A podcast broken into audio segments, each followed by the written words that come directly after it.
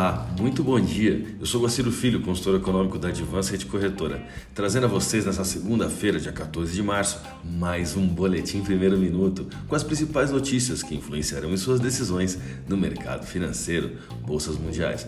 A bolsa de Xangai encerrou o dia com queda de 2,6%, enquanto a bolsa japonesa Nikkei alta de 0,58%. Mercado futuro norte-americano. Dow Jones Futuro alta de 0,81%, S&P 500 alta de 0,65%, Nasdaq alta de 0,37%, Europa DAX alta de 2,46%. Com a inflação doméstica em guerra, Ibovespa cai e tem pior semana em quase quatro meses. O principal índice da Bolsa Paulista teve queda firme nesta sexta-feira, após alta acima do esperado da inflação no Brasil. As perdas que cresceram no fim da tarde, acompanhando a piora em Wall Street, levaram o Ibovespa a uma desvalorização de 1,79%, indo a 111.713 pontos, com queda semanal de 2,4%. Essa foi a pior semana desde meados de novembro. O volume financeiro da sessão foi de 28,3 bilhões de reais. Na Rússia, as sanções continuam. A Bolsa de Valores de Moscou seguirá sem negociações essa semana, com temores de novas retaliações de Putin contra a Europa. O gás natural está mais uma vez na frente e no centro das discussões depois que o vice-primeiro-ministro russo Alexander Novak alertou que Moscou poderia interromper suas exportações para a Alemanha através do gasoduto Nord Stream 1.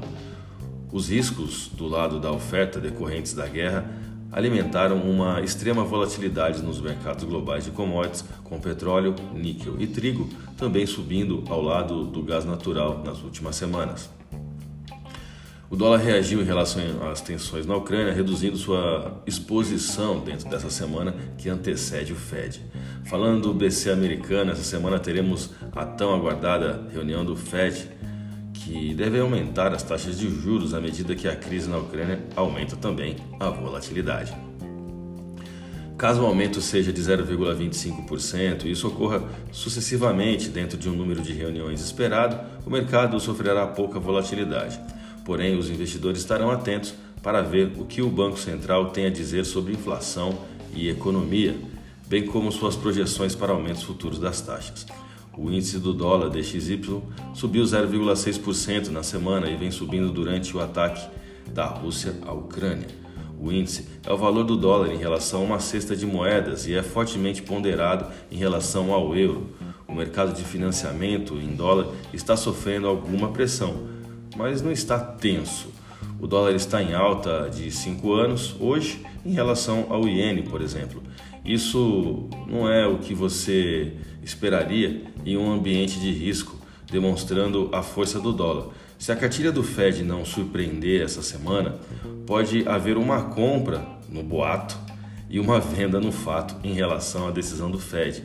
Isso é típico para o dólar subir antes do aumento da taxa e entrar em venda depois.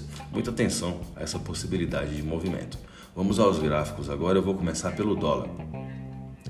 Foram três dias de testes no suporte S2 na taxa spot de 50146, de um movimento que não se consolidou por enquanto.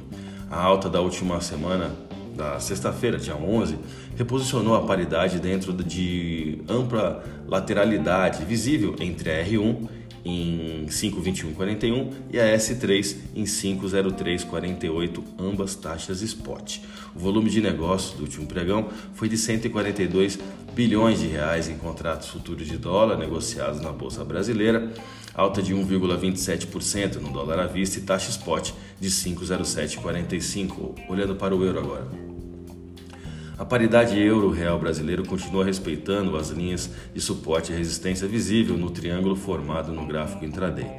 Porém, a mudança na política monetária do BCE poderá dar um novo ritmo, principalmente após também a decisão do FONC, né, do Banco Central Americano, ah, na definição de sua política monetária. A moeda da zona do euro encerrou a última sessão sendo cotada a 553,70 com alta de 0,45%. A minha dica, você já sabe, siga nossos boletins para ficar sempre conectado às principais notícias.